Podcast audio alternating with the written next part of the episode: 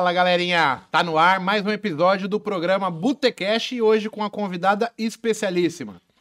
Hoje estamos com a presença ilustre da Letícia Gouveia. Seja muito bem-vinda ao Botecash. Obrigada, Igor. Obrigada a todo mundo, a equipe toda aí, Monteiro, joia, bom demais estar Rapaz, aqui. eu tava falando, Monteiro, com essa menina aqui, ela é despojada, fala astrona, assim, fala aberto, não tem vergonha, é toda, toda, tem uma mulher de presença aqui hoje, hein? É isso aí, seja bem-vinda, tá, Letícia? Aqui é um bate-papo aberto, sinta-se em casa e vamos lá, pessoal. Galera, esse mercado é tão carente de mulheres e a gente tá vendo cada vez mais mulheres aparecer. E dessa vez a gente tá falando com uma mulher que opera ações, com foco em ações.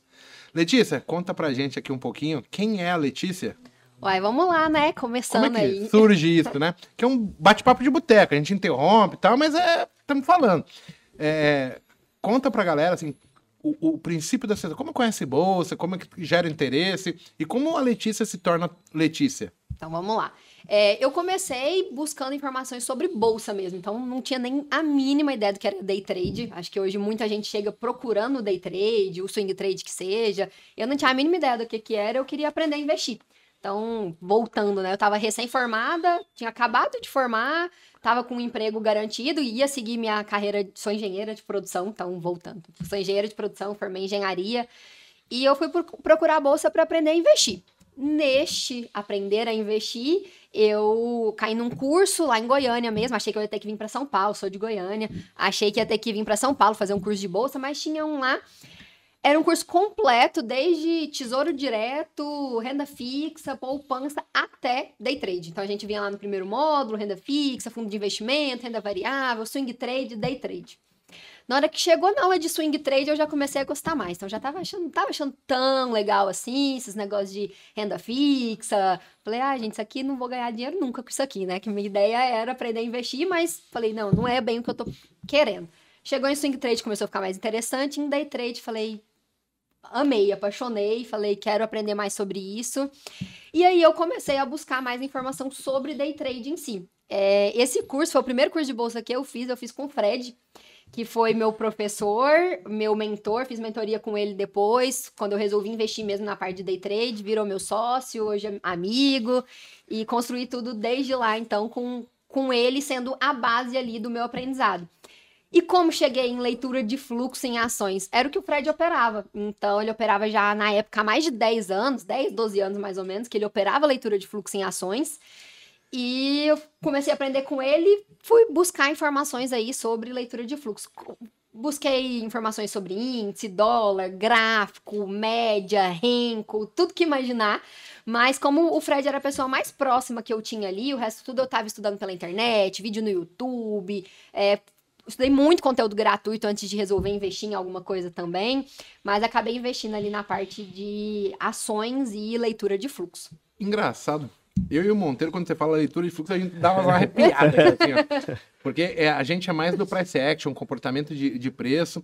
E, e, assim, é legal a história, né? Porque você é engenheira de produção, recém-formada, e fala, poxa, quando olha o day trade, o, o bichinho da bolsa te, te picou. Foi. E eu, eu falo assim, teve duas coisas, três, mas chamaram muita atenção que o day trade me trouxe que a minha profissão provavelmente não me traria como engenheira dentro do que eu estava pensando em seguir carreira, né? Eu estava trabalhando Logo que eu formei, eu fui trabalhar numa startup, então participei do Startup Weekend, que na época estava tendo muito, que era você criar uma empresa. E aí nessa nesse Startup Weekend conheci lá a equipe, a gente resolveu realmente fazer essa empresa depois, teve o apoio do pessoal. Mas eu queria depois prestar trainee e trabalhar numa multinacional. Então era a minha ideia como engenheira de produção. E quando eu conheci o mercado, o mercado veio com aquela que eu acho que chama a atenção de todo mundo, um, a liberdade, né, de tudo, de tempo, de poder fazer o seu horário, geográfica. Então, eu morava em Goiânia, mas meus pais moravam no Mato Grosso. Falei, gente, perfeito, eu posso trabalhar de lá e visitar, passar uma semana com eles, passar uma semana viajando, um mês viajando, trabalhar de qualquer lugar. A liberdade financeira, né, que dentro de um mercado tradicional você não tem muito, você, a gente precisa, é uma escala longa, né? E você é limitado dentro daquilo que você está vivenciando. É, e também de assim, não é só o seu potencial ali, eu acho que é você depende de um chefe enxergar o seu potencial e te promover, né? Então tem muitas, liber... muitas limitações. é política da empresa mesmo. Política da empresa. Então tem tanta coisa que te limita ali de às vezes você tem um potencial de ganhar mais, mas tem outras limitações. Então essa liberdade toda aí. E eu vi, quando eu comecei a estudar, eu acho que isso chama a atenção de todo mundo, né? Valores que eu falava, não é possível. Isso aqui eu vou ganhar em um mês de trabalho, em cinco meses de trabalho, galera fazendo em um dia, em uma semana. Então aquilo chamou muita atenção. Depois a gente vai percebendo como que realmente acontece. É possível aquelas boletas gigantes? É possível, mas a gente vai entendendo como que funciona. Mas de primeiro me chamou muita atenção. Então a liberdade e os valores financeiros que eu vi ali do day trade, falei, bom, é isso aqui que eu quero fazer pra minha vida, né? Eu fiquei curioso aqui eu queria perguntar assim. Eu, quando eu comecei, era bem recente, eu, eu não tive o apoio da minha família. Assim, quando eu falo apoio, tirando a, minha mãe, que ela sempre me apoiou incondicionalmente, todo mundo duvidava, todo mundo achava, ah, você tá no videogame. Como é que foi a sua do Monteiro aí pra, pra é, é, essa impressão da família? Porque eles acham que a gente é louco. É, a, a minha, assim, a minha família, digamos, pai e mãe, sempre me apoiaram muito também. Então, mas fora, eu vou falar um pouquinho de como que foi com eles, mas fora eles também veio, todo mundo era, eu não falo, não sei nem se era, uns era duvidar, outros era um pouco de medo, receio, conhece um tio que conhece um amigo que foi operar na bolsa, perdeu quase tudo, outro que conhece um primo. Então todo mundo tinha uma história triste pra contar de bolsa. A hora que eu falei que tava to... que ia mexer com bolsa, que tava operando, todo mundo, ninguém veio com uma história boa pra me contar, mas todo mundo tinha umas três, cinco ruim, triste de amigo que perdeu, dinheiro de primo que quebrou pra contar. Então teve muito essa parte, até é, iam falar com os meus pais, vocês têm, eu tinha tava recém-formada, né? Então ia falar, vocês estão certeza, vocês vão Fala com a Letícia, não deixa ela seguir esse caminho, não. Tem coisa melhor pra ela. Ela tem, vai ter muito sucesso em outra área. Menina nova. É, tem, nossa, tão boa no que faz, deixa ela seguir carreira na engenharia, tão promissora a carreira. Então teve muito isso. Mas com os meus pais, que assim, era pra mim quem mais importava de me apoiar e de acreditar, foi tranquilo porque eu sempre eu fiz eles confiarem um pouco mais. Como? Eu apresentei toda a minha ideia pra eles de, ó, oh, gente, eu até voltando um pouquinho na, na minha história. Eu continuei trabalhando como engenheira e estudando mercado. Eu ia te perguntar isso, se você É. conciliou a passagem. E, e eu só fiz a passagem quando eu já estava ganhando no mercado o que eu ganhava ou até mais que eu ganhava de salário. Foi, era um combinado comigo mesmo. Eu queria ter uma reserva financeira. É, na época eu coloquei ali de seis meses a um ano. Eu não tinha definido certinho, porque eu falei, quero no mínimo seis meses de reserva e quero estar tirando dinheiro do mercado. Se eu não estiver tirando dinheiro do mercado, tenho seis meses de reserva, mas ainda não tô, vou construir reserva e vou tentar ti- tirar dinheiro do mercado. Então eu apresentei o plano pra, o plano eles, falei, gente, eu não vou sair do meu trabalho, não vou chutar, não vou jogar tudo pro alto e vou viver de mercado. Eu quero fazer o mercado pelo menos começar a dar certo para eu sair 100% da engenharia. Então eu fiz isso, eu fiquei um tempo estudando, eu fiquei seis meses só estudando o mercado antes de dar a primeira boletada ao vivo, boletada real mesmo, né? Então foi toda uma construção que eu sou muito organizada com isso. Então eu tinha essa organização na minha cabeça, eu passei tudo para eles. Falei, ó, só vou fazer isso e isso quando isso aqui der certo. Eu tô fazendo minha reserva. Eu só vou largar meu emprego quando eu estiver ganhando dinheiro no mercado. Então foi uma maneira de fazer eles ficarem um pouco mais tranquilos. Então eles sempre me apoiaram muito, mas com um pezinho atrás. Eu lembro que meu pai me perguntava: "E se não der certo, o que que você vai fazer?" Eu falei: "Agora eu não tenho plano B. Esse aqui é meu plano A. É isso aqui que eu quero, eu vou fazer isso aqui dar certo. Mas se não der, eu vou procurar emprego. Emprego, eu vou mandar currículo, eu vou prestar um trainee, eu vou voltar a pedir emprego na empresa que eu trabalhava, que eu deixei portas abertas. Então, se não der certo, eu sei que eu tenho outros caminhos, mas eu não tô pensando neles, eu vou fazer isso aqui dar certo. E É, com você, Monteiro? como Eu que acho bem legal essa transição sua, porque mostra responsabilidade e mostra o gerenciamento de risco que você já, come- já E ela começou aparenta a. ter é. 22 anos, a menina. Quantos anos você tem? 27. 27. Jovem. Então, já, desde lá de trás já vem com gerenciamento de risco de carreira, risco financeiro. E assim, comigo foi muito engraçado, porque imagina eu, trabalhava na executiva de um grande banco, tinha motorista, PLR, 13 terceiro, 14 quarto, plano de alimentação, tal, viagem paga, etc. E eu chego em casa e falo, cansei e quero mudar de ar. Então isso, assim, minha mãe mesmo, por causou uma estranheza absurda nela. Pô, você vai largar tudo isso, tal. E, e eu acho que aquela decisão, lógico que não foi uma decisão no dia, você já vem pensando, batalhando, maturando. pensando, etc. Até você fazer essa transição, leva um tempo. Mas eu acho, eu acho legal falar para as pessoas que antes de tomar aquela decisão, porra, de vir para o mercado e, e vir de peito aberto, porra, estuda, tem um tempo, cria um lastro. No meu caso, eu, eu fui inconsequente, porque eu já tinha, porra, eu operava, eu entrei no, no banco em 2005, e em 2016, 2017 eu fui inventar de operar mercado futuro, e aí quebrei.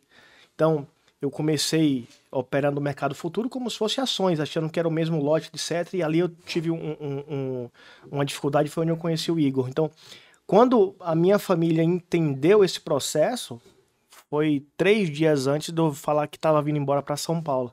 Eu cheguei para minha mãe e falei assim: mãe, tô mudando para São Paulo. Ela, como assim? Porque até então ela achava que eu jogava videogame. que eu estava na frente de uma aí, tela é. ali jogando videogame. Então, até ela entender a dimensão da coisa, do tamanho da, da situação, é difícil. E assim, como é uma profissão, vamos dizer assim, relativamente nova para a grande maioria das pessoas, é, é, é, as pessoas estão muito acostumadas com medicina, administração, engenharia, etc, etc. Quando você vem para um nicho diferente, é. as pessoas vão chegar para você e falar assim: não, isso não vai funcionar, isso aqui vai dar errado. Eu, eu, quantas pessoas eu ouvi que falaram assim, não, você não vai dar certo, entendeu? Só que eu tinha, eu tinha o tamanho da dimensão que eu poderia, se eu fizesse algo concreto e sólido, onde eu poderia chegar. Então, assim, não me arrependo. Foi difícil, não foi fácil, porque quando a gente chega, as pessoas acham que foi tudo mil maravilhas, mas quantas vezes você sentou e, pô, sentava na beira da piscina e começava a chorar pedindo uma luz para Deus, assim, pô, eu tô no caminho certo. Eu continuo ou não? Eu continuo ou não. E isso quando você consegue passar aquela fase escura ali, você começa a trilhar um caminho de, pô, tô sendo consistente. Eu não acredito em ser consistente. Eu estou consistente. consistente, porque qualquer momento que dá uma loucura em mim eu posso deixar de ser. Então, eu sempre me preocupo hoje de matar um leão por dia e até hoje a gente está sobrevivendo, né? E assim, Letícia, é, é, essa parte é engraçado, né? Porque eu tenho vários alunos, vários amigos, colegas que vêm falar comigo e falam assim, poxa, vida solitária. Eu não sei para quem que eu compartilho isso. E até no cowork aqui, a gente cria na sexta-feira um dia que todo mundo pode vir visitar. E vem gente do Brasil inteiro, vem gente, às vezes, de fora. A gente tá com um colega aí que é brasileiro, ele tá em Londres, deixou a família dele lá e veio para cá para passar 30 dias, porque ele falou, cara, eu não sei com quem eu falo os meus problemas, eu não tenho ninguém desse meio, desse ciclo, para que eu consiga trocar ideia, consiga esclarecer, assim, espairecer um pouco para desafogar a pressão que eu tenho. Então, a pessoa vem para cá e, e esse ambiente, aí que a gente começa a ver, assim, as pessoas têm carência de conhecimento, mas assim, não é o conhecimento de Técnico. internet. É, é, o conhecimento de ter alguém do lado, é. uma pessoa de carne e osso, que a pessoa fala, pô, como é que foi seu dia no seu trabalho? E você contar, pô, sabia, passei um, um sufoco, hoje eu comprei o índice, fui visitar o stop, aí foi para trás, saiu notícia, não sei o quê. Pô, perdi além da conta. Ou, senão o cara fala, não, ganhei, pô, hoje meu dia foi bom, tudo funcionou. E, e falta um pouco isso. E, e, essa base que a gente constrói, né? É, tem muito a desconfiança de quem não conhece, mas ao mesmo tempo tem a carência de nós que vivenciamos esse mercado poder trocar ideia. As pessoas às vezes estranham o mago, né? Porque eu tenho vou, sei lá, acho que é 18 anos que está completo, ou é 17, vai completar 18, ou é 18, vai completar 19, mas todos os dias, se tiver alguém falando de trade no co-work, todos os dias o Mago fica até as 10, 11 horas da noite lá falando de trade. Porque eu nunca. É, é engraçado, eu nunca achei nada na minha vida que chamasse tanto a minha atenção quanto o meu trabalho de hoje. É uma paixão tão pura, tão intrínseca de amor à primeira vista sobre. Puxa, foi a primeira vez que eu realmente na minha vida falei, cara, é isso que eu quero fazer e eu fui atrás. E eu fui é, tentando conteúdo, sugando. Eu, eu, sempre que tem alguém falando de trade, mesmo que eu seja o mago, eu sempre estou de ouvido aberto para ver se tem alguma dica, algum insight, porque eu aprendi que isso aqui é muito. É, mercado é sazonal, né? Então, hoje o mercado está de um jeito, daqui seis meses vai estar tá de outro. Se eu conseguir assimilar uma experiência que alguém viu, percebeu, é, é útil demais. Então, isso em Goiânia, você consegue encurtar essa questão de, de, de relação? Legal. É, e, assim, a gente fala, ah, não tem com quem conversar. E não adianta, né? Quem não é do mercado não entende. Não. Então tem que ser alguém do mercado. Não adianta você chegar para conversar com seu melhor amigo. Se ele não entender um pouquinho ali, que seja, às vezes ele vai entender de tanto você falar. Você vai explicar as coisas para poder conversar com ele. Mas alguém tem que entender. E isso faz total diferença. Tem até. Lá, lá, em Goiânia, assim, hoje a gente tem a Sociedade dos Traders, que é uma mesa proprietária, e tem também vagas de coworking. Então, para quem é de lá, pode ir lá operar junto com a gente.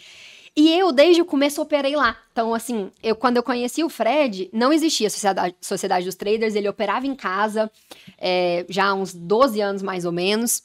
E aí foi até uma ideia da esposa dele que falou assim: você tá precisando reunir com gente. Você precisa ter gente para você conversar, para falar sobre trade. Por que, que você não junta aí seus alunos, abre um lugar? E aí, na época, ele já tinha alguns alunos de mentoria, eu era uma dessas alunas, e um outro amigo dele falou para ele também: Ô, oh, monta escritório, vamos lá operar junto. Tá cada um operando da sua casa.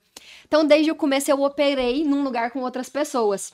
Então, eu não passei por essa solidão que a maioria das pessoas passam, mas eu super sei identificar, porque o, o quanto fez diferença para mim ter com quem conversar e o quanto encurtou o caminho, que é mas, exatamente o que você mas falou. Mas o, goiano que chega lá na sociedade dos traders no, no coworking, na mesa proprietária, e, e, você sente que ele tem essa carência? Tem, demais, demais. Todo mundo tem essa carência.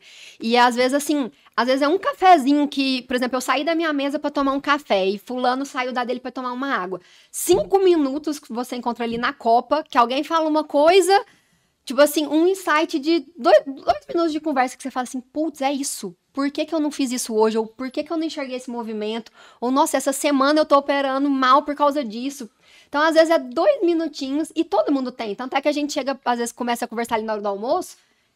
Se, se não corta o assunto, volta, tem que operar, vai horas. Ah, vamos tomar um café, vai horas. As pessoas talvez não, não, não, não associem, mas assim, no nosso trabalho do dia a dia normal, é, antigamente eu, eu cheguei a ser militar e aí chegava na quinta-feira, na sexta-feira, no sábado, o grupo de pessoas é, que vivenciavam as mesmas coisas, que tinham os mesmos interesses, mesmas dificuldades, iam tomar uma cerveja, iam para um churrasco, uma festa de família, e essa troca de experiências normalmente era um ajustando o outro, né? Poxa, eu fiz isso, pá, não gostei, porque isso aqui, pô, o coronel lá me, me fez isso.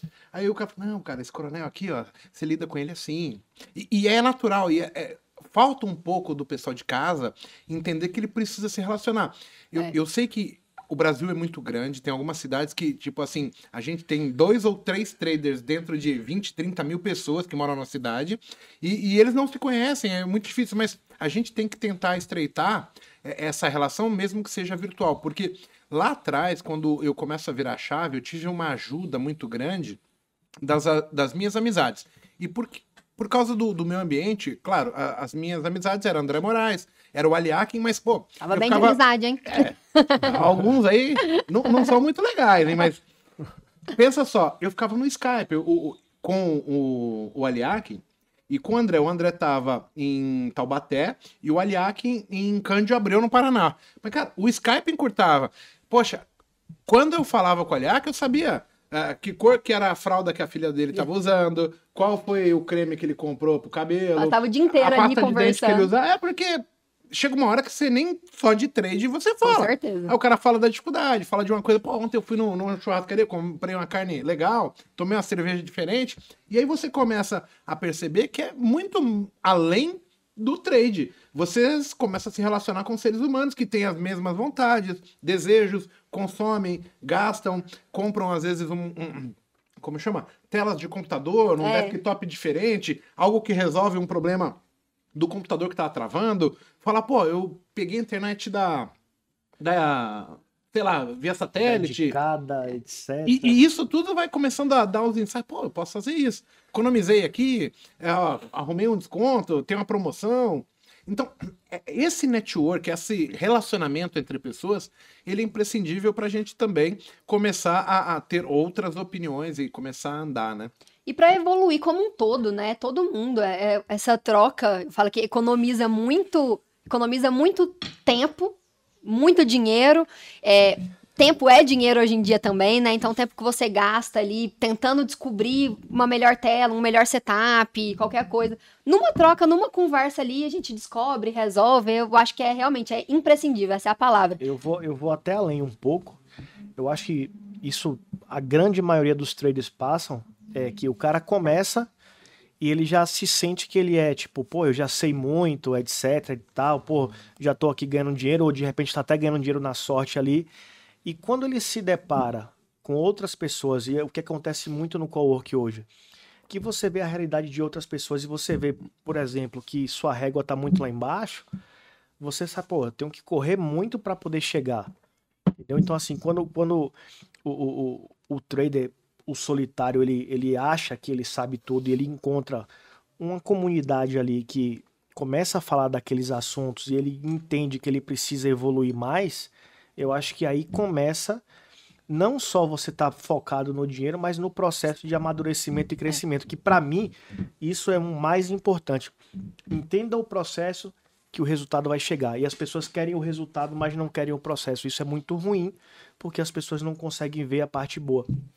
Eu falo muito, muito, muito essa frase de assim, entenda e esteja, esteja disposto e entenda o processo, né? Esteja disposto a viver aquele processo, entenda como ele funciona e esteja disposto. Porque se a gente foca só lá na frente, no eu quero estar tá ganhando tanto por mês, eu quero estar tá operando X contratos, eu quero fazer uma boleta desse tamanho, eu quero ganhar tanto por mês, e não entende que para chegar lá, qual vai ser cada degrau que a gente tem que subir, cada etapa que você tem que passar, que às vezes tem que dar um pé para trás, né? Que tem que dar um passo para trás. Você já estava ali ganhando tanto, ou fazendo tais tipos de trade, operando com tantos lotes, mas você encontrou uma dificuldade ali que você tem que dar um passinho para trás para corrigir aquela dificuldade, porque se você não corrigir, você vai ficar empacado ali. Então, para pular de degrau, para ir para frente, você tem que corrigir aquilo. Então, opa, deixa eu dar um passinho para trás, deixa eu diminuir, não tô sabendo operar com essa quantidade de lote, né? Deixa eu diminuir Sabe um pouquinho. Sabe uma coisa que antes de ontem no, no Happy Hour, é, de sexta-feira do Cowork, eu percebi, a gente tinha várias pessoas que vieram conhecer, e aí no bate-papo, o cara tá, chegou para mim, pô, Mago, eu tô com dificuldade, eu tô um ano, não, não virou para mim ainda. E aí, quando ele começa a conversar com os alunos mais experientes que ganham dinheiro, e o cara abre gráfico de performance, cara, e ele começa a olhar que o cara começou a ganhar dinheiro de fato, é, com três anos, com dois anos e pouco, aí ele começa a olhar e fala assim, é, eu tô antecipando. Mas aí ele começa a entender que o processo dele tá igual ao do cara. Só, Só que ele tá com uma expectativa Exato. tão à frente que ele começa a, a, ficar impaciente com a coisa. Tipo, pra, não virou. Pra mim não tá virando. Não, não, será que não vai? Só que, e aí, se as pessoas entendessem como que o processo funciona, que é assim, que às vezes começa perdendo, ou que fica um ano, um ano e meio empatando, que vai virar lá pro segundo ano, pro terceiro ano. Se as pessoas só soubessem disso, é só conversar com outras pessoas, né? Ver experiência, conversa com um mentor, com um professor, com um amigo, entra numa comunidade, num fórum, num chat, troca ideia com as pessoas, principalmente com as pessoas que estão dando certo ou que já deram certo, para saber como foi o processo. Você conversar com meia dúzia de traders que deram certo depois de 5, 7, 10 anos, a gente vai ver que o processo é muito parecido de quase todos eles. Muito. Então por que, que eu vou ser a curva? Deixa eu te fazer uma pergunta. Eu tenho duas para fazer, mas a primeira é essa aqui. Você, você começou, você quebrou a cara, assim, no sentido de ter uma expectativa e começar a lidar com, com fracasso, com derrota, com perda. E como que foi essa parte ali do seu começo? Sim. É, então, eu nunca quebrei uma conta, eu nunca perdi muito dinheiro com trade. Essa é a primeira coisa, mas já quebrei a cara de expectativa várias vezes. Mas por que, que eu nunca perdi muito dinheiro? Porque eu falo que eu comecei do jeito mais certo e mais cuidadoso possível. Então, assim, eu comecei, igual eu falei, eu estudei seis meses antes de clicar pela primeira vez na conta real. Então eu só cliquei o dia que eu falei assim, eu sei o que eu tô fazendo, eu já testei, validei essa estratégia de gerenciamento de risco. Então eu fui muito cautelosa. Por isso eu nunca perdi muito dinheiro. Sempre respeitei muito meu gerenciamento de risco. Então esses cuidados que todo mundo fala, prega o tempo inteiro, tem que fazer, tem que fazer, tem que fazer, eu fiz. Então, eu ouvi pessoas mais experientes falando que aquele era o caminho, que aquilo era o certo, que se não fizesse daquele jeito eu ia quebrar, eu não ia dar certo. Falei, gente, eu vou fazer. Então, fui muito certinha nisso. Mas, por ser, eu sou muito confiante e tudo, desde, desde novinha, tudo que eu peguei para fazer, eu fazia bem. Então, assim, eu ia fazer esporte, eu ganhava sempre primeiro lugar, natação, handball, futebol, tênis. É, se não ganhava em primeiro, estava entre os primeiros. Eu na escola eu era boa aluna, só tirava nota boa. Tudo que eu pegava para fazer, eu falava assim, eu vou ser boa nisso aqui. E eu me dedicava. Eu falei que o trade não vai ser diferente. Só depende de mim, não tem ninguém para depender aqui. Eu vou me dedicar, vou fazer isso aqui dar certo, beleza. Começou, eu, no, no começo foi difícil, né? Não ganhava dinheiro, tava ali, mas começou a engrenar. Falei, pronto, agora, agora vai. Na hora que começou a engrenar, eu já comecei a fazer conta. Falei, bom, esse mês estou ganhando tanto, daqui três meses tanto, daqui seis tanto. Uh, já fiz progressão, tabelinha no Excel lá, minha progressão, já pensando na minha é vida. Graça, você clica e arrasta é. assim, dá um número na hora mesmo. Aquela coisa mais linda da vida. E muito matemática, engenheira, já fiz a progressão lá inteira. Foi indo, foi indo, chegou num momento que não estava acontecendo mais como eu tinha planejado, como eu esperava, e pior ainda, eu acho que foi uma. Aí comecei a ver que não estava como eu esperava, comecei a me frustrar, a ver que os resultados não estavam tão bons quanto eu gostaria, mexeu um pouco com, cobriu ali, né, com aquela confiança, e eu comecei a ir mal, foi pior, aí começou a descer. Então eu tava ganhando tanto por mês, comecei a perder, perder, fiquei, um, fiquei uns seis meses, mais ou menos, empatando ali, empatando, porque eu não tava pagando minhas usando minha reserva de emergência. Aí a água começou a bater na bunda, né? Falei assim, bom, eu tenho a reserva, mas quem disse que a gente quer gastar da reserva? A reserva é pra ficar guardada. Você reserva, não quer tirar um é, real é, dela. Reserva só no modo de falar, mas... Você não quer tirar um real, você quer fazer dinheiro no mercado para pagar as contas.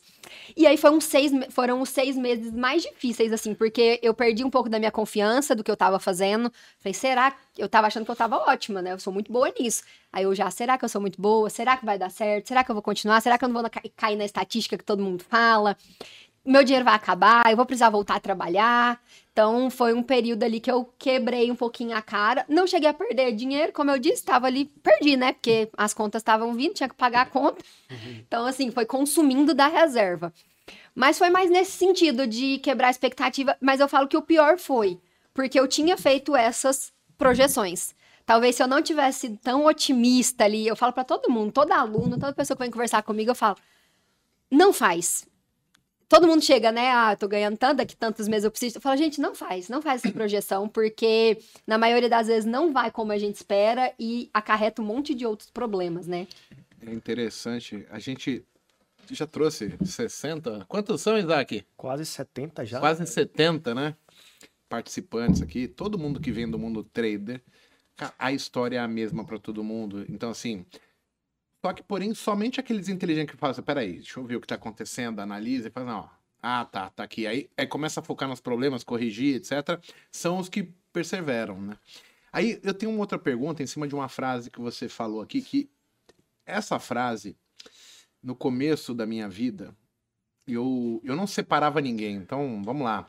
Entre os meus amigos, não importava se o cara ia bem, se ele ia mal. Todos eram amigos, todos eu classificava tudo na mesma caixinha.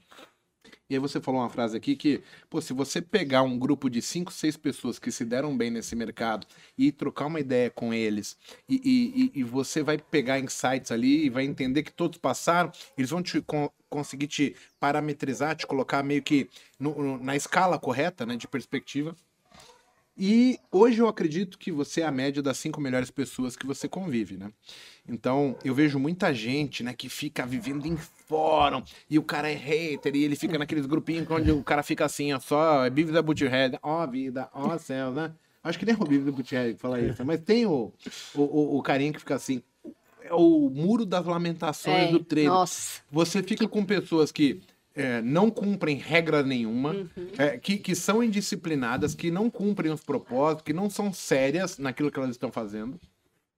E ao mesmo tempo, o cara acha que vai dar certo. Então, pô, eu fugi desse ambiente, não só no trader, no trade, mas também na minha vida pessoal, na, na, no mundo de, de network que eu tenho, porque eu entendo que é uma energia pesada, é uma energia que eu não quero ter, ficar carregando. E não te leva a lugar nenhum além disso. como, como que vocês veem essa questão em vocês dois? Cara, assim, eu, eu particularmente, assim, eu, eu acredito muito em energia.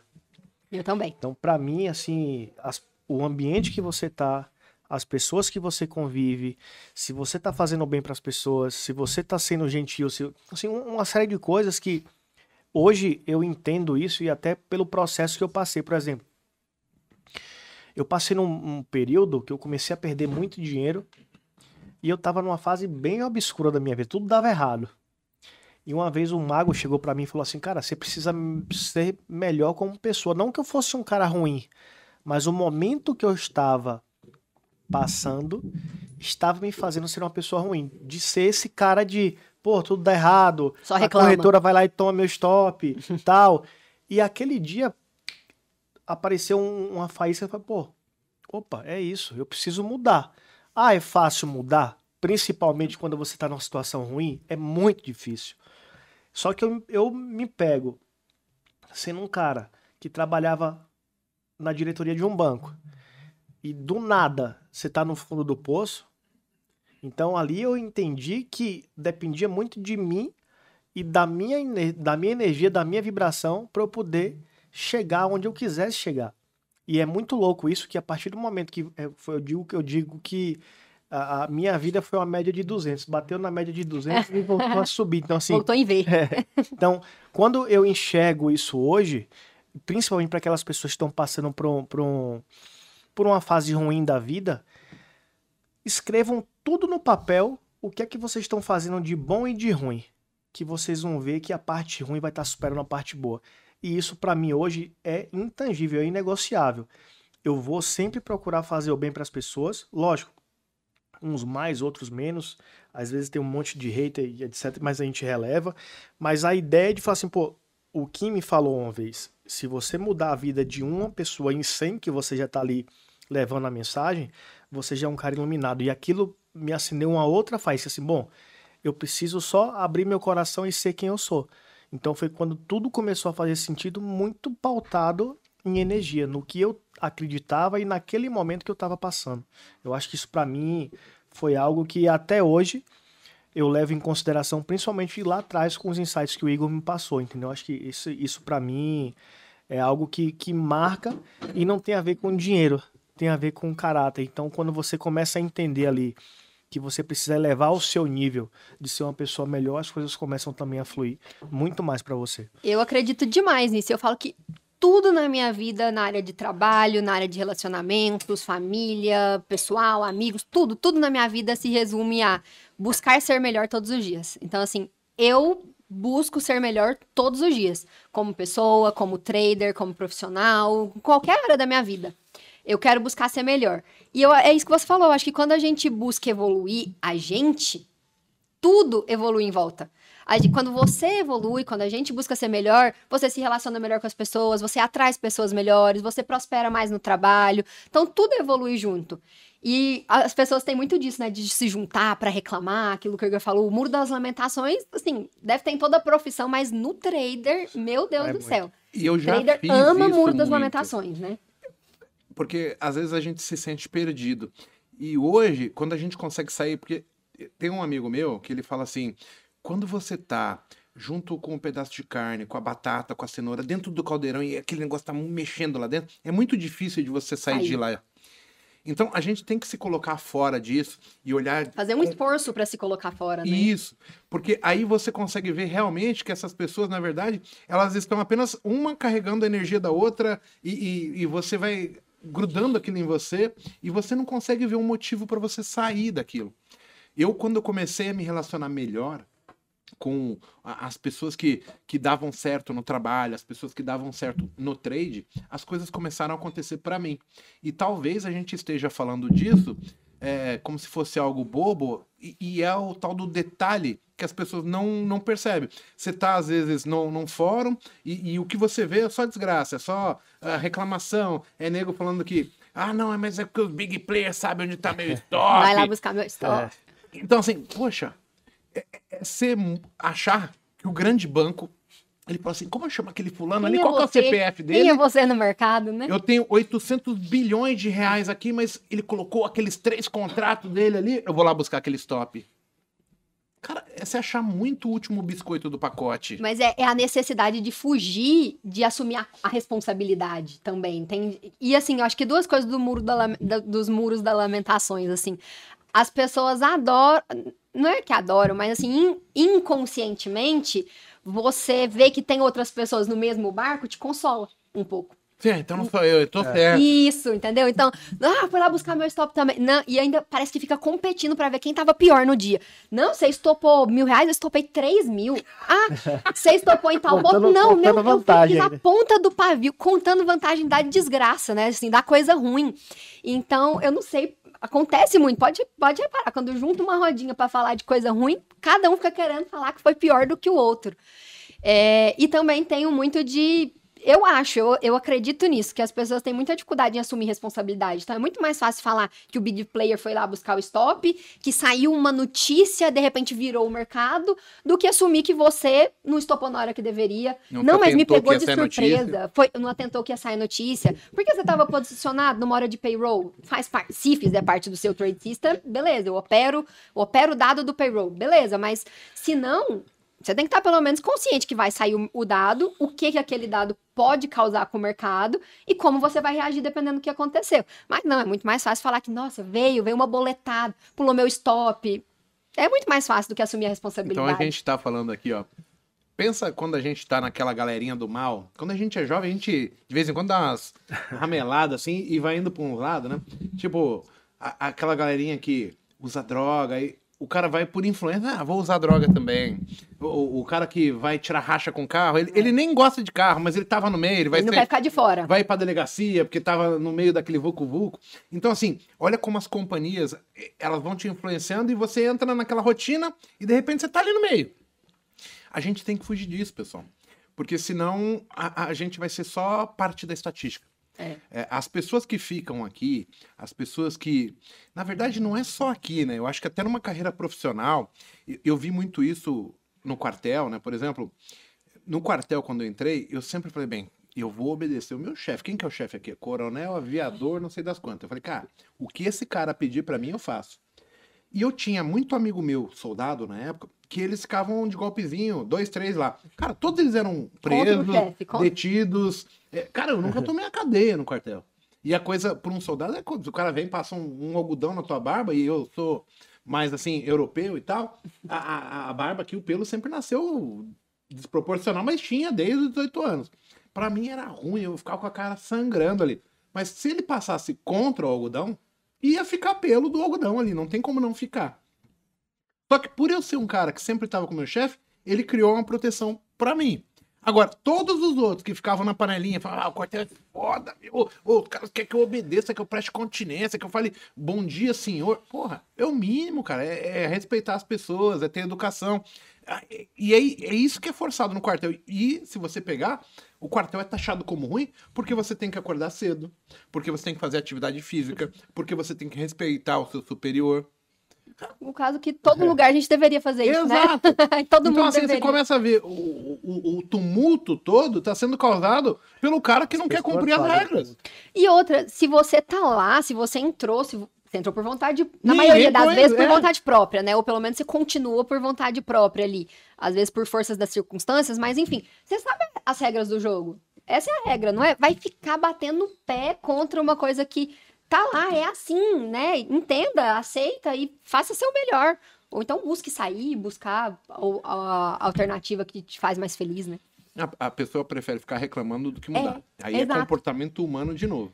E eu, e eu, assim, eu sempre procurei ouvir as pessoas que pudessem me agregar algo. E assim, vou, vou citar um exemplo. Quando, quando eu vim pra cá, pra São Paulo, pô, já tava, já era na lista, já tava trabalhando junto com o Igor no, numa outra casa.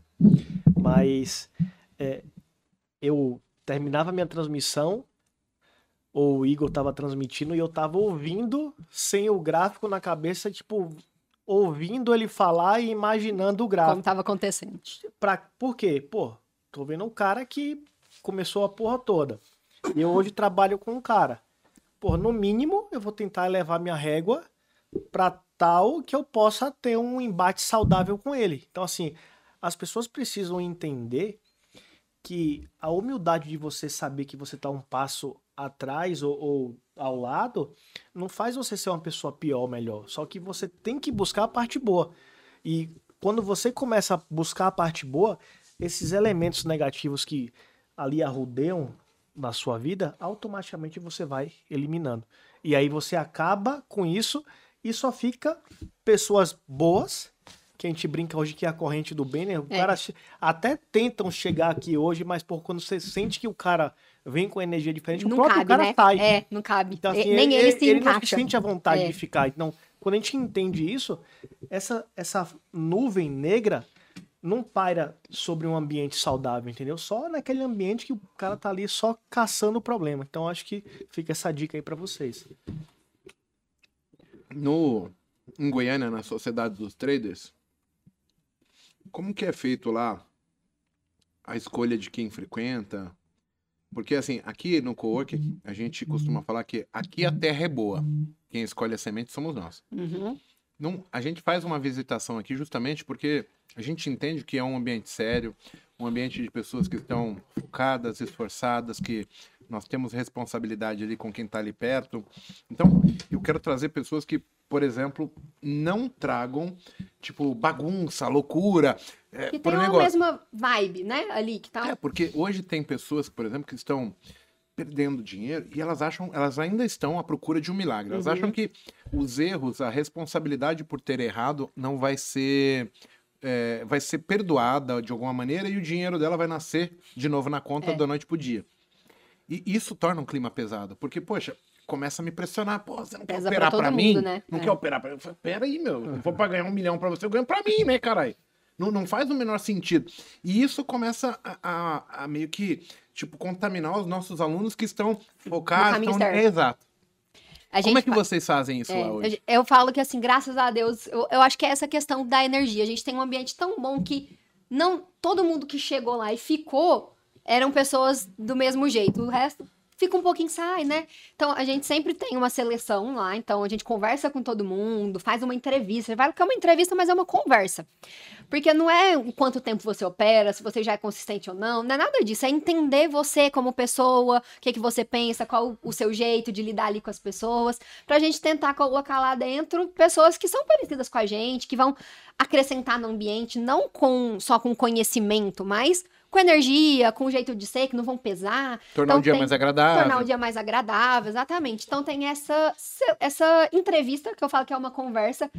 É, antes, sempre quem fazia era o Fred, eu, eu, eu e o Fred conversavam com praticamente todo mundo. Hoje tem outras pessoas que nos ajudam nisso, mas pra gente tentar fazer isso, colocar lá dentro pessoas que vão somar, né? Que vão acrescentar. Cada um ajuda ali do seu jeito, mas que vão somar. Você falou que a sociedade dos traders tem uma mesa proprietária. E, e aqui a gente nunca falou sobre mesa proprietária. Você você podia dar uma explanada do Claro. que é, até para o povo aí conhecer? E eu te- vou ter algumas perguntas que, curiosidade minha particular. Então vamos resumir daí para quem não conhece, né, o que, que é uma mesa proprietária, bem rapidinho, depois a gente vai falando sobre as coisas mais interessantes. É, a mesa basicamente é uma empresa que fornece capital financeiro e outras coisas, que vai depender de cada mesa, mas geralmente fornece o capital, fornece estrutura se for presencial, ou se não for presencial, for- dentro da estrutura internet, plataforma, fornece toda a estrutura, fornece também recurso humano e aulas. Então, assim, a gente tem os profissionais que vão ajudar, que vão dar aulas semanais ali, que vão dar um curso, que vão ter o apoio, que vão olhar relatório. Então, basicamente isso. Em troca, o trader opera e o lucro é dividido. Né? Então, assim, vai variar de percentual, costuma ser de 50%. Se você vai atingindo faixas maiores, então, ah, até tantos mil, 50, depois 70, 80, 100%. E aí varia de regras de empresa para empresa. É, lá na Sociedade dos Traders em específico, até hoje, inclusive dando um spoiler aí, a gente vai abrir vagas agora, é, mas antes, ab- abrir vagas para o Brasil inteiro. Mas antes a gente trabalhava só com presencial. Por quê? O que, que era a nossa ideia? Formar traders não é fácil. E a primeira coisa, a gente queria formar os traders. Então, praticamente todo mundo que começou lá começou do zero. Aprendendo com a gente, a nossa metodologia, porque a ideia era ter uma mesa de leitura de fluxo em ações. Então, nós queremos passar tudo, a nossa metodologia, a nossa forma de enxergar o mercado, o gerenciamento de risco, porque é o que a gente acredita que funciona bem, que já foi testado, funciona, então tem chance de fazer, chance maior de fazer as pessoas darem certo. E já não é fácil fazer isso, tendo a pessoa à distância talvez se torne mais difícil. Então, queremos a pesso- as pessoas aqui com a gente. E fizemos o presencial. Agora que a gente vai abrir para mais para o Brasil inteiro, Por quê? Porque nós já validamos a metodologia, porque hoje nós temos uma equipe maior para dar suporte, para olhar relatório, para fazer aula semanal, para tirar plantão de dúvidas. Antes a gente não tinha essa equipe, então ficava muito difícil abrir muitas vagas, né? Então antes era só presencial, só leitura de fluxo em ações. Você fala que você vai abrir a seleção para o Brasil. Isso, a Mas seleção o para número o de Brasil. vagas é, é limitado? né? É limitado, o entendo número- que a empresa tem um capital Isso, limitado. com né? certeza. O número de vagas é limitado, vai ser limitado a 30 agora para começar, 30 vagas. Por conta não só do capital, mas principalmente de recurso humano, né? A gente quer testar com essa, a gente sabe que tem potencial para atender, capacidade para atender essas 30. Vamos testar, validar, opa, dá para atender acho que 40, vamos subir para 40, dá para atender 50, ou então precisamos trazer mais alguém aqui para a equipe. Você sabe que, assim, eu tô há, há um tempinho no mercado e uma das percepções minha, e é engraçado, né?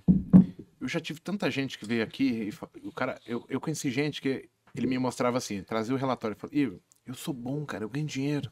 Só que ele não tinha controle. né? Uhum, controle de risco.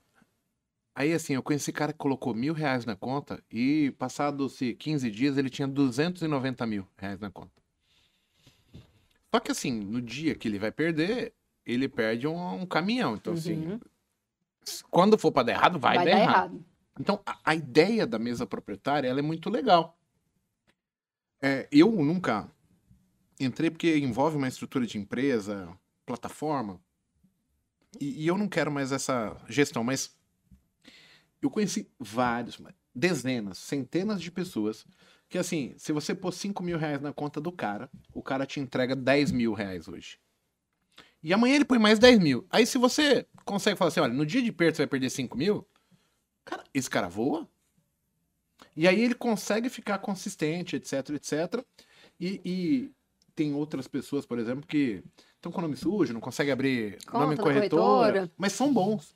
E, e- e- todos eles incorrem assim, se eles precisam da coleira para segurar Uhum. o pitbull. Quase todo, eu acho que quase todo mundo, Todo quase todo mundo. trader precisa. Mesmo hoje, eu é, tendo consistência, eu mantenho a coleira não tão tensionada, Uhum. mas ela tá ali. Sim, se precisar, ela vai. É, porque eu também entendo que pode vai sair salvar. uma notícia, Sim. pode explodir uma bomba. É. E, e são coisas que eu preciso me desligar do mercado, porque se você se envolver com uma perda grande, talvez a situação inteira faça você perder ah, o controle ali, porque. Perfeito. E aquilo Fica, te então- abala muito mais que o dia, né? Sim. Aquilo te pode te tirar do trilho ali em muitos momentos, em muita, Uma muitas das coisas coisas. que eu não me permito mais é, é perder o controle sobre mim. Que aí foi onde eu entendi que era o meu erro, né? O meu erro não era nunca analisar o gráfico, traçar um Fibonacci, entender uma projeção. A técnica tava entra, tava sempre ju- sempre justa. Só que eu perdi o controle sobre o que eu queria de fato. Então, ganhava vários dias, e aí no dia que eu perdia, eu perdia bastante, ou não desistia, ou destruía a porra toda. A gente pode citar vários nomes para o que eu fazia. E, e é o que a maioria das pessoas que enfrentam Bolsa de Valores fazem. Hoje eu entendo que tem pessoas que ganham sustentavelmente e tem pessoas que não ganham sustentavelmente. Então, mesmo você corrigindo uma pessoa que não ganha sustentavelmente, a, a conta não fecha, Não ela fecha. fica no zero a zero. Uhum. E, e para pessoa ela, nunca vai ganhar, nunca não, né? Mas desse jeito ela não vai ganhar ela não vai conseguir no longo vai prazo, perder, não porque ela, ela não sai do lugar. É, ela não ganha consistentemente assim. O método que ela usa ganha, mas tipo, ela comete erros que comprometem o negócio. Ela, ela não consegue visualizar e deixar com clareza. Falar, ó, tudo bem, eu ganho X, perco Y. Isso aqui matematicamente a conta fecha. Uhum. Tem que ser matematicamente. Não pode ser, ah, mas eu achei, porque você vai achar diferente um dia, Sim. vai aparecer uma situação. Essa situação de se expor mediante a uma situação ruim, ela tem que ser, talvez, acho que, não, acho não, tenho certeza que para a mesa proprietária, ela é o imprescindível, né? Esse controle das Com pessoas, certeza. certo? É, e eu acho que a maior vantagem de operar por uma mesa, falando no sentido de no lugar de pessoa física, né? É o gerenciamento de risco que a mesa te traz. Então é automático, é zerar, não é, ah, eu coloquei uma zeragem, não vou poder emitir mais ordem. É zeragem automática. Deu o seu limite, e não é o limite do dinheiro que você pôs na conta, é o limite que você pode perder no dia. Você pode perder mil reais por dia, deu mil reais, zerou, acabou. Você não consegue operar mais, só opera amanhã. Então, essa questão do limite forçado é a grande vantagem de operar por uma mesa. E aí, o quê? Você vai dividir uma parte do seu lucro em prol disso. Em prol de outras coisas também, né? Se, quando uma mesa tem um suporte legal, onde você vai ter um tira-dúvidas, uma mentoria, o acesso ao mentor, isso vale ouro, né? Então, você dividir um percentual do seu lucro por ter um gerenciamento, por garantir que aquilo vai te manter vivo ali no processo, vale a pena. Eu operei quatro anos na conta da mesa. Então, meus primeiros quatro anos, eu operava minha conta pessoal também, mas eu operava mais na conta da empresa, que eu tinha ali um gerenciamento, era onde eu operava mais pesado, e eu tinha minha conta pessoal, onde eu operava menos um pouco. Operava ali menos. Mas isso me trouxe muita tranquilidade para operar, muita mesmo. Uma das coisas que eu percebi é que essa estipulação rigorosa de limites, não tem mais, não tem menos, é aquilo, bateu zeragem, ela também mostra para a pessoa se o método dela é bom ou não. Uhum. Porque não tem como adaptar. Uhum. Você tem que se adaptar àquilo da realidade. Então não tem como. Ah, mas é porque ontem eu, eu, eu cedi Se eu tivesse mais segurado 500, mais. É. mais 50, só topou por um tique. Não, cara, a regra, você tem que olhar. A regra não é essa aqui. Bateu aqui, acabou o jogo. É. Pensa assim, a, a, a vida do seu filho depende daquilo. Se passar, teu filho morre. Não vai passar, entendeu? É isso aí. E, e essa é, a- é, tem, é como se fosse a, é a vida da- do seu sucesso no mercado, né? E eu percebi que a grande maior parte das pessoas que às vezes reclamam sobre mesa proprietária, elas reclamam sobre eh, o gerenciamento de risco. E talvez aí que tá um negócio louco, né? Porque o cara opera para ele e não ganha dinheiro. Porque se ele ganhasse dinheiro, ele jamais procuraria uma mesa É, proprietária. vou dividir certo? meu lucro pra quê, né? Se tá dando certo, eu Claro. ganho dinheiro. Então, aí os caras falam, não, mas a mesa proprietária é ruim. Mas peraí, por que que você está procurando a mesa proprietária? É porque ou você não tem como chegar lá, não tem a grana, o recurso, Uhum. e aí você tem que entender, para eu pegar esse recurso, tem esse preço. Sim. É uma regra, é um contrato. Exatamente. Você vai trabalhar, você quer um emprego, você tem que me entregar isso aqui. Aí você recebe isso aqui. Exato. É um contrato. Vou trabalhar no mercado, no escritório de advocacia ou no hospital, eu tenho um contrato. Para receber aquilo proposto, eu tenho que entregar X. É justo. Matematicamente falando, é justo. Agora, se o cara vai aceitar o contrato, se é injusto. Você é criança? Não. O cara te fala na entrada, não fala, ó, isso, recebe Cabe isso. a você decidir. Quando você né? fez assim, ó, tá fechado, Fechado tá é fechado. A minha palavra vale mais do que qualquer papel assinado. Então, depois que eu dei fechado pro negócio, eu não posso olhar e falar, ah, todo mundo no embalinho falando, ah, é ruim, é ruim. Não, peraí, você fechou ou não fechou? O que que você... Ah, Você sabia de todos os termos? Exato. Então, eu acho isso bacana da gente pensar e discutir, porque eu vejo bastante discussão sobre esse tema. Aí vamos lá. O cara, se ele tá procurando a mesa proprietária, são duas coisas. Ou ele não consegue controlar o dinheiro dele aqui, ele não tem, e ele procura o gerenci- gerenciamento de risco. Ou ele pretende fazer parte da equipe porque ele gosta do projeto, da ideia, ou. Qual que foi a que eu falei primeiro? Não tem o capital de giro. É, ou ele tá com o nome sujo. Que aí ele não tem como abrir uma conta na corretora. Então, olha só, você tem uma série de dificuldades, uma série de, de objetivos, e para você chegar aqui, a pessoa chega e fala assim: ó, a regra é essa, essa, essa. O beabá tá aqui. Quando você der o fechado, acabou. E aí, eles vão utilizar a ferramenta que talvez seja mais importante para um trader, que é o gerenciamento de risco. Automático. No caso da, da É, mesa. a plataforma que vocês usam é o Profit lá? É, o Profit, aham. Profit Profit? Pro, né? Da versão mesa que tem o gerenciamento automático. Eu já fui atrás disso e até agora a gente está fechando a parceria com a Ativa pro trader, porque eu acho que falta bastante disciplina. Mas eu, por exemplo, eu gostaria de entrar para uma mesa proprietária para eu mostrar a minha capacidade como o ego, sabe?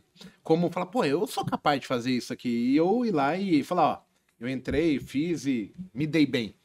Eu- gostaria de ter esse know-how e falar assim, ó, eu entrei lá para a sociedade dos traders e, e participei da mesa e eu consegui ficar na equipe. Hoje eu sou top na equipe. Isso para um trader eu acho que é bem glorificante, né? Assim, você, pô, porque os motivos para entrar são muito específicos, né? E o mais importante, assim, falando da mesa, assim, até porque a gente tem pouca vivência e conhecimento sobre, sobre o assunto como um todo, mas eu acho que o cara que ele tá começando a ser consistente, estar consistente ali, eu acho que esse, esse processo de, repente ele tá na mesa até para poder ele ganhar um período de validação de ser chancelado, assim, bom, como o Igor falou, porra, meu método funciona, meu método não funciona, isso aqui eu entendo. E aí ele passa ali um, dois, três anos E querendo ou não, a casca vai ficando mais grossa, né? Então você vai vendo mercado, você vai vendo mercado, pô, isso aqui é legal, isso aqui não é legal. Estou consistente, estou consistente, até chegar uma hora que de repente o cara pode ir para uma carreira solo e, e, seguir o caminho dele. Mas eu acho que esse, esse processo de amadurecimento, de você pagar a faculdade ali, de, de fazer a coisa acontecer, eu acho bem benéfico. Se eu tivesse feito isso lá atrás, eu não teria quebrado. Então, assim, um dos motivos que a gente fechou a parceria com a Ativa foi justamente de, de dar o fechado com eles muito pela, pela responsabilidade nossa com o trader. Pô, o no dia trader, ruim, né? É, no Defender dia ruim, o trader. Você tem que parar com isso aqui, cara. E acabou, não tem mais. Você vai ter que pedir a benção pro Papa para poder operar de novo. Você pode até ir para outra corretora e se quebrar lá, no... mas aqui não. Pois é, entendeu? é, e aí, se a pessoa faz isso, não tem, aí, não tem salvação. Aí, aí ele já tá com um problema que ele precisa de tratamento, é, entendeu? Então, assim. Aí vai reclamar, não deu certo, não tem gerenciamento. Mas, gente, você, você a, a, corretora te bloqueou, a corretora te zerou, te salvou ali, você vai ir na outra, tá sem, tá sem controle, literalmente. É muito difícil. Total. Não tem como ajudar. Essa pessoa só. Só ela mesma pode se ajudar, né? Nem a corretora, nem o mentor, nem o professor, ninguém pode fazer nada. Muito isso. Deixa eu perguntar uma coisa. Você se considera trader? Você fala assim, eu sou uma trader? Sim, com certeza. Por quê?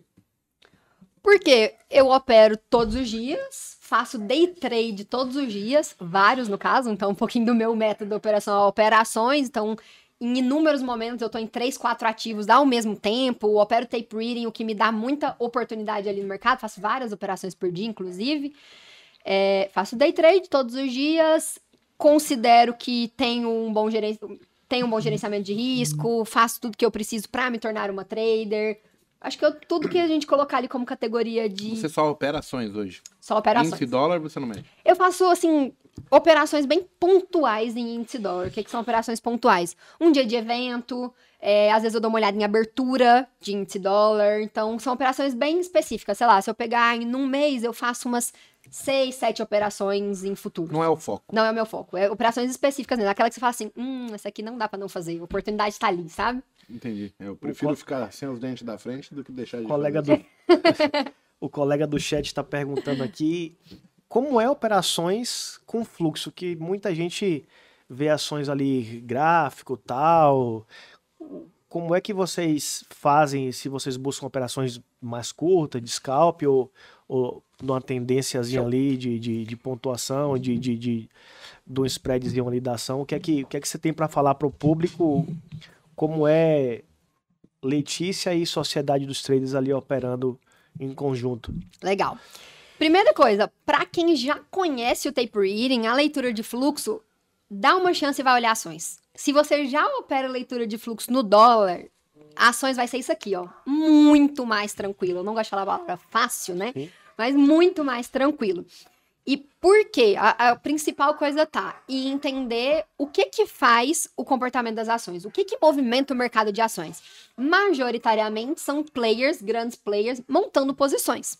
Então vamos pegar um fundo de investimento que tem lá X milhões, bilhões para investir e ele precisa montar a posição, comprar uma ação.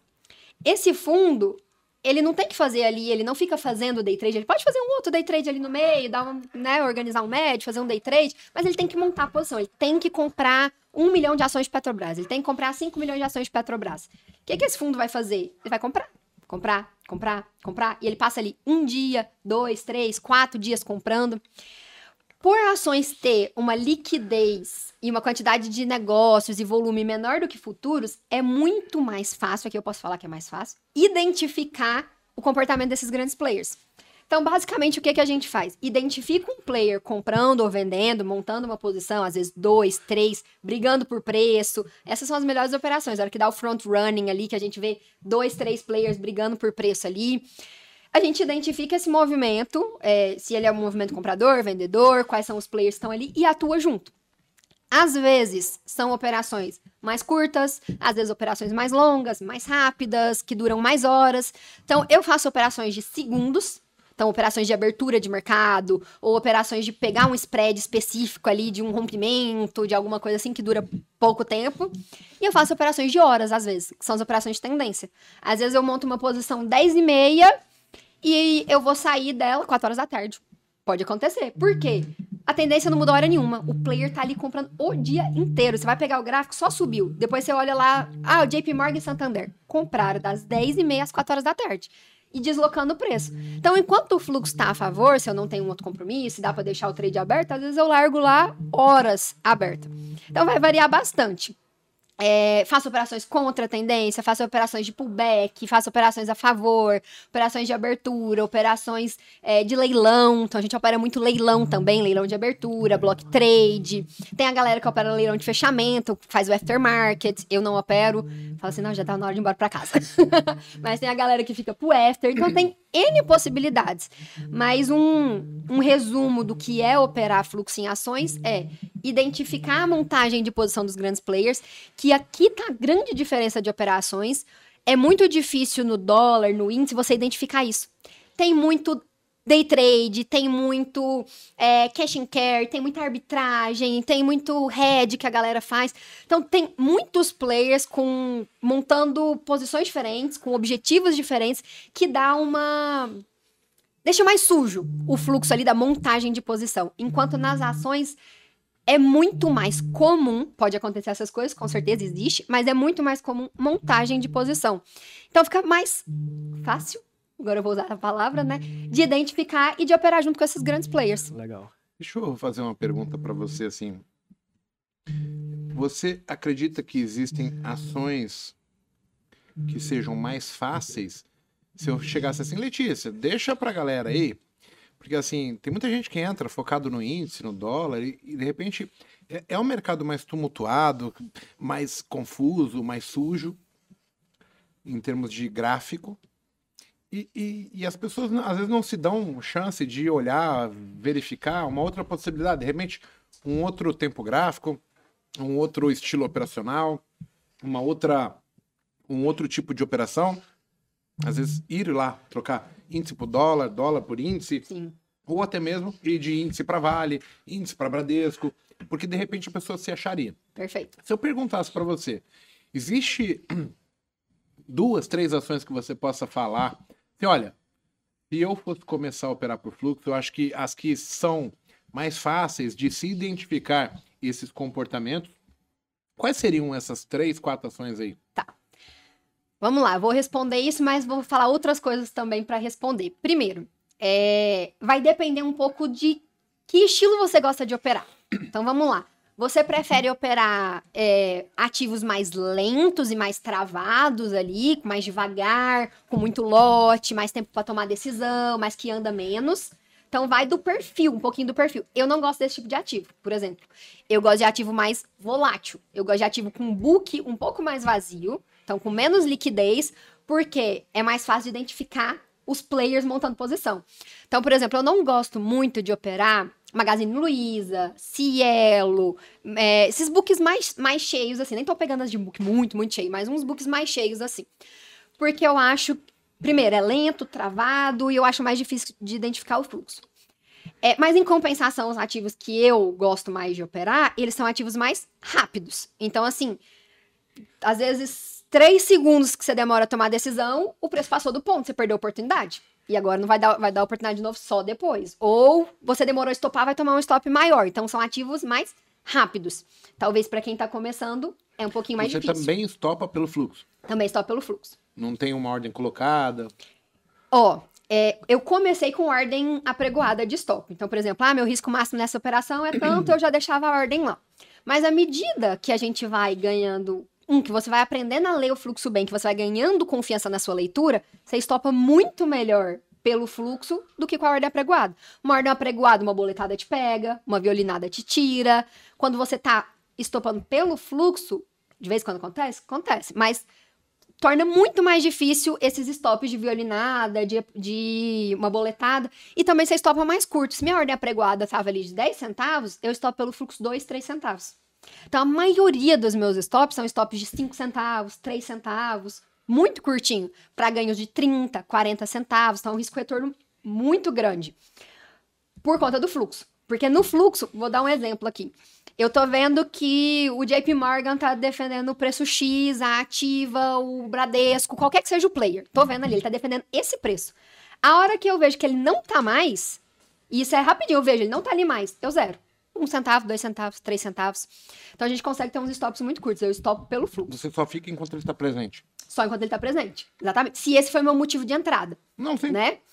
É, então, como eu fiz uma transição, à medida que eu percebi que a minha leitura do fluxo estava mais rápida, boa, que eu enxergava e que eu sabia a hora de estopar, eu fui tirando o stop da tela. Aí, às vezes, eu tirava metade, eu não estava tão confiante ainda. Então, ah, eu tô com 5 mil ações, vou deixar 2,500 na tela e vou estopar 2,500 no dedo. Né? Então, na hora que eu ver. Hoje em dia, eu, praticamente sempre eu estopo no fluxo.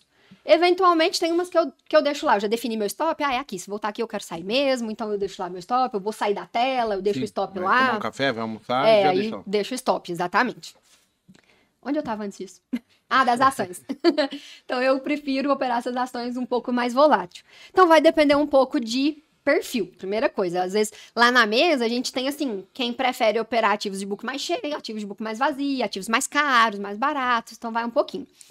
É, para quem busca mais liquidez, as melhores para mim que tem liquidez, volume, quantidade de negociações, a gente ir ali para Petro, Vale, Bradesco, Banco do Brasil, ir ali para umas blue chips. Bancos, eu só Itaú eu não gosto muito de operar, acho ela mais travadinha, mas Bradesco, Banco do Brasil, Petro, Vale, legal. Tem trade todo dia, só que é um volume maior. Agora, uns ativos que eu gosto de operar, quem quiser dar uma olhadinha. Lojas Renner, Suzano, é, Localiza, são uma das minhas três favoritas, assim, que eu olho praticamente todo dia. Que tem o perfil que eu gosto. É um book um pouquinho mais vazio, é, tem volatilidade, tem liquidez, dá muito trade. Aí agora, o que eu realmente indico. Respondi a pergunta, mas o que eu indico de verdade mesmo. Operar os ativos do dia. O que, que são os ativos do dia? Olha cenário. Então, não precisa nem olhar cenário macro, o que está acontecendo nos Estados Unidos, como que tá a China. Não. Olha cenário corporativo. Entra lá, notícias do dia. Ah, teve notícia de lojas, é, lojas Renner, por exemplo, que eu citei, teve notícia de Petro Recôncavo, teve notícia no cenário da, no setor de frigorífica. Então hoje eu vou olhar lojas Renner, Petro Recôncavo, é, JBS, Marfrig, Brasil Foods. Por quê? Ativos que têm notícia geralmente têm volume, tem volatilidade, tem player montando posição, tem trade. Então você acaba que foge daqueles ativos que assim não acontece nada, que fica lateral o dia inteiro, porque pode acontecer. Tem dia que o mercado fica travado. Mas ativo que tem notícia, dificilmente ele vai. Detalhe, notícia que pode impactar. Né? Não é uma notícia irrelevante, é uma notícia que pode ter impacto. Então, o que eu faço hoje? Tem umas que eu olho todo dia, porque eu gosto de operar elas? Tem. Essas três é um exemplo. Só que eu sempre olho as notícias do dia e os, opero os ativos do dia. Desse jeito, a Legal. gente tem ali a. Não é a garantia, mas uma, Você tem um leque. uma probabilidade maior de estar nos boas. ativos que vão ter volume, que vai Tem dar trade. Tem o termômetro do dia ali. Isso, digamos perfeito. assim. Exato. E se você fizer isso, dificilmente você não vai cair e achar um ativo que tá dando boas oportunidades. Excelente. Bem, chegamos no horário, Letícia. A gente. Passa rápido, né? Olha, eu vou te falar coisa, hein? Tô pra conhecer uma mulher que fala bem assim, hein? Desenroladas. Aí se deixar, Gost- fica aqui conversando, gostei. sem parar. E bebe, pelo amor de Deus. Bem, queria primeiramente agradecer. A gente deixa para um segundo momento, a gente fazer uma segunda versão e tal, porque senão a gente vai falar tudo num dia só, também não, não tem graça. Deixar o público com gostinho de quero mais, né? Exato. Voltar depois. Se o pessoal quiser conhecer o seu trabalho, como é que eles fazem para te encontrar, aí, Letícia? Então temos o Instagram, é Letícia B Gouveia. Então, aí vai até um adendo, gente. Tá O cheio Isaac de. tá colocando na Opa. tela aí. Aí sim, valeu, Isaac. É, tá cheio de fake por aí, acho que de todo mundo, né? Então Deus tomem, tomem cuidado, meu, é só isso, não tem ponto, não tem é, exclamação, não tem letra repetida, é Letícia B. Gouveia. Assim, mas qualquer outra é fake, deve ter uns 15 aí, fica mandando mensagem. Não manda direct pra ninguém oferecendo investimento em criptomoeda, pedindo seu dinheiro. Então, Eu peço, mas ninguém dá. então é Letícia B. Gouveia. Pode mandar mensagem lá, eu respondo todo mundo. Sou eu que respondo o meu direct, sou eu que respondo os comentários. Então, o que você mandar lá, eu que vou ver, eu que vou responder. Tem o site da Sociedade dos Traders também, para quem quiser mais informações, é sociedadedostraders.com.br. Lá tem todas as informações de tudo que a gente tem. É, tem e-mail também para entrar em contato. Então, é as melhores duas maneiras aí de entrar em contato. Legal, porra. Que isso, meu. É, toma, A mulher toma- aqui- Tomamos uma aula aqui de. É, eu tô desatualizado com a ação. Eu tenho que começar a correr atrás, hein? É, aí eu, eu quero a opinião de vocês depois, dá uma olhadinha. Não é que é fluxo, né? Fluxo vocês são meio. Eu conheço, é que eu. Vamos lá, você falou que você procura facilidade, né? Pra você não ficar. Eu também procurei a minha fi- É isso facilidade. aí. Então, você sabe o- o caminho que você tem que percorrer. Então, eu fiquei em ativos que mexem. Índice dólar mexe todo dia. Isso é aí. difícil ficar parado. Eu, eu, eu consigo pegar. É, e antes eu fazia índice dólar e ações. Aí, na época, Petrobras tinha mil negócios no dia. Eu tradava ações que tinham 70 negócios. Hoje, não tem nenhuma que tenha menos de 10 mil. É, Então, assim, o mercado, mercado mudou bem. mudou. Antigamente eu tradava América Logística me escorando no book. O lote grande era 10 mil papéis. o lote grande. O lote da escora. É. Estopava abaixo dele e comprava acima, sempre. Fluxo Então, assim- raiz, isso aí, ó. A gente usa até hoje, mas de uma maneira um pouquinho diferente. Sim, é porque na época não tinha nem ferramenta, não tinha nem home, é, plataforma, a gente operava pelo home broker. É.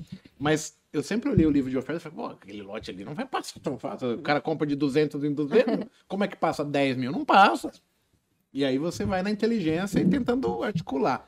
Galera, um prazer receber aqui a Letícia, muito obrigado. Espero que você tenha um bom retorno para Goiânia. É, a gente, semana que vem, tá de volta, né? Pessoal, a Letícia arrebentou, hein? Monteiro, obrigado. Obrigado, pessoal. Bom domingo a todos. Até domingo que vem, se Deus quiser. Valeu? Valeu, pessoal. Até mais. Obrigado, Letícia. Tchau, tchau. Eu que agradeço. Obrigado pelo convite. Volto mais vezes sempre que chamar. Obrigadão.